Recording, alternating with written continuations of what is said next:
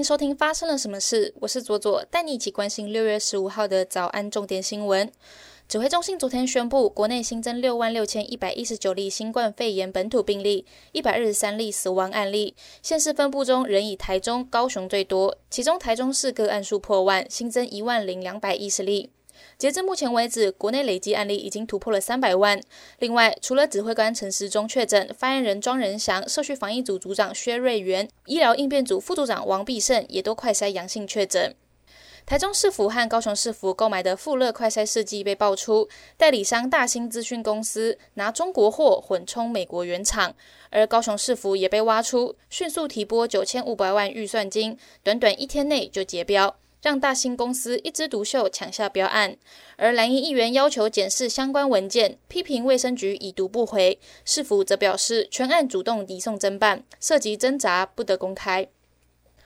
高雄火车站又发生停电意外，八千多户受到影响。台积电董事长刘德英日前在股东会上公开表示，容易跳电是现况。经济部王美花则回应，科技园区供电设有专属的变电站，也有双回路设计，台积电不会有停电危机。至于再生能源占比二十 percent，二零二五年已无法达标。王美花表示，并没有放弃再生能源的缺口，会暂时以燃气补足，并透露二零二六年十月达标。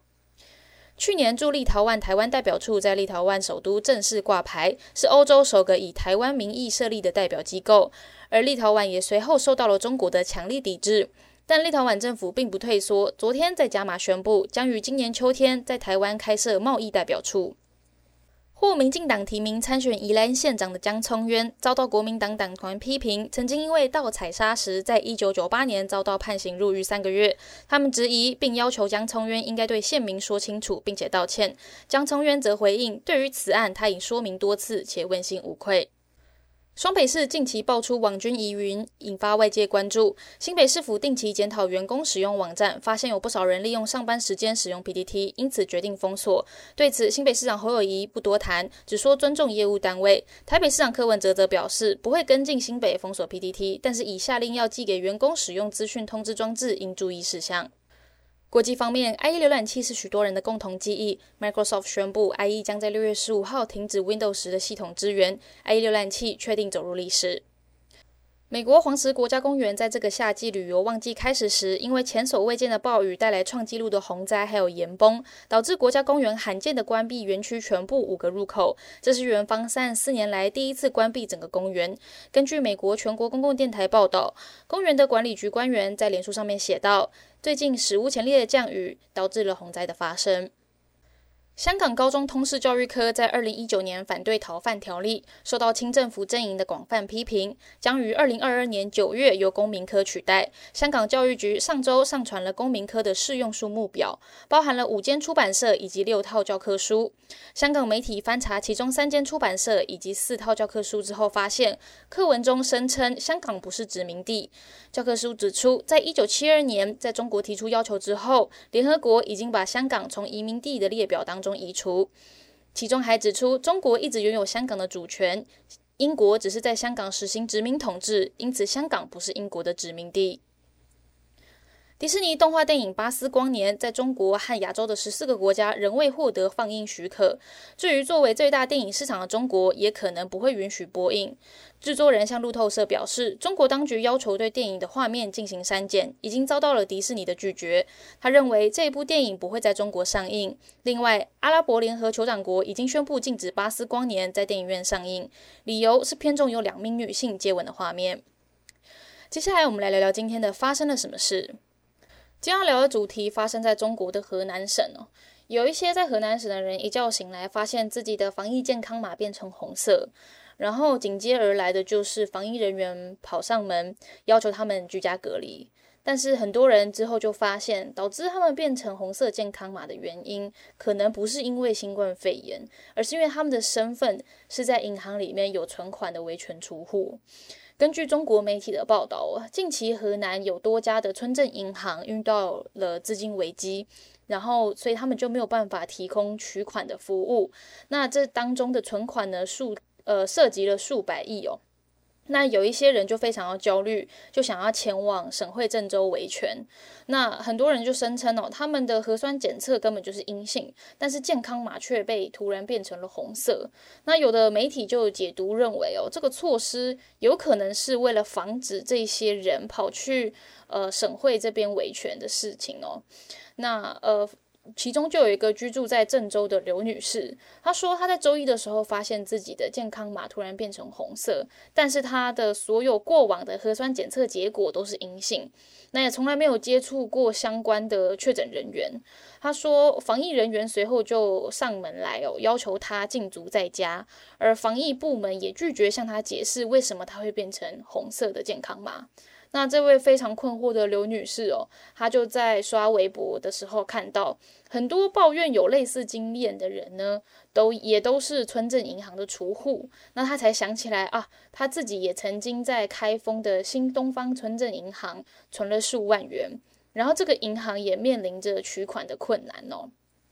但是更进一步的事情是，呃，这些受到影响的人其实不只是银行储户本人哦。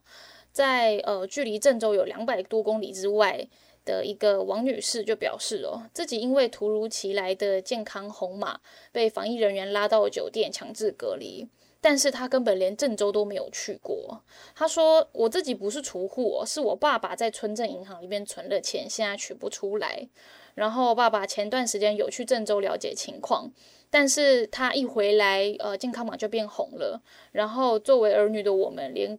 我们的健康码也可以隔空变红哦。那爆料这一些事件的一个文章的贴文，它的题目叫做“犯我者虽远必诛”，这个“诛”是红色的“诛”哦。然后他在爆料这个很多人的银行储户被变成健康码红色的事情的这一篇文章。讲了呃很多类似的遭遇，那这个文章在周一的时候在微博跟微信上面被广为流传，然后就引起了很多中国网友的热议哦，他们觉得这样子的做法很不 OK，然后引起了很多愤怒的批评。然后中国的资深媒体人安生也觉得说，河南当局哦已经用这个核酸健康码为自己的欠债银行服务了。这个媒体人也觉得这些事情是必然会发生的哦。不过这一篇爆料的文章虽然引起了广大的网友热议啊，但是也随后因为呃一些社交上面的原因，毫不意外的被删文了。另外一件值得留意的事情是，呃，这这一次的事件并不是第一次中国对健康码有可能是被利用在不是防疫的用途上面哦，这已经是呃第二次了。去年十一月六月十一月六日的时候，中国七零九案的前维权律师谢阳，他原本打算要搭机从湖南前往上海拜访一个公民记者的妈妈，但是这个律师呢，在抵达机场之后，发现哦自己的健康码突然变成红色，才被迫终止了这个相关的行程哦。其实不只是中国，呃，像新加坡的政府，因为呃他们的防疫。是使用合力追踪的这个系统去追踪确诊者跟密切接触接触者，但是他们在去年的一月哦，一个新加坡的高官就透露，警方可以透过刑事诉讼法取得包含了这个呃合力追踪数据在内的任何资料。那这件这个说法马上就引起了新加坡人民的哗然哦，当局也随后就承认了这是一个错误，但是呃目前在呃。目前在河南的这一事情，官方还没有任何说法，也没有说它是一个有错误的行为哦。我就是在想哦，当我们的科技带来更多方便，让政府可以去更仔细的去防范疫情的扩散，但是如果疫情结束之后，政府的手段还是存在的话，这对普通人来说是一个很大的风险哦。我们人民如何跟政府在保护？跟侵犯隐私之间维护平衡，如果是在一个非民主的国家哦，这更有可能会造成权力滥用的状况，因为他们如果本身就是大政府的话，人民又没有反制的机制，那我们就要更小心这样子的状况发生。以上就是今天的发生了什么事，我是左左，我们明天见。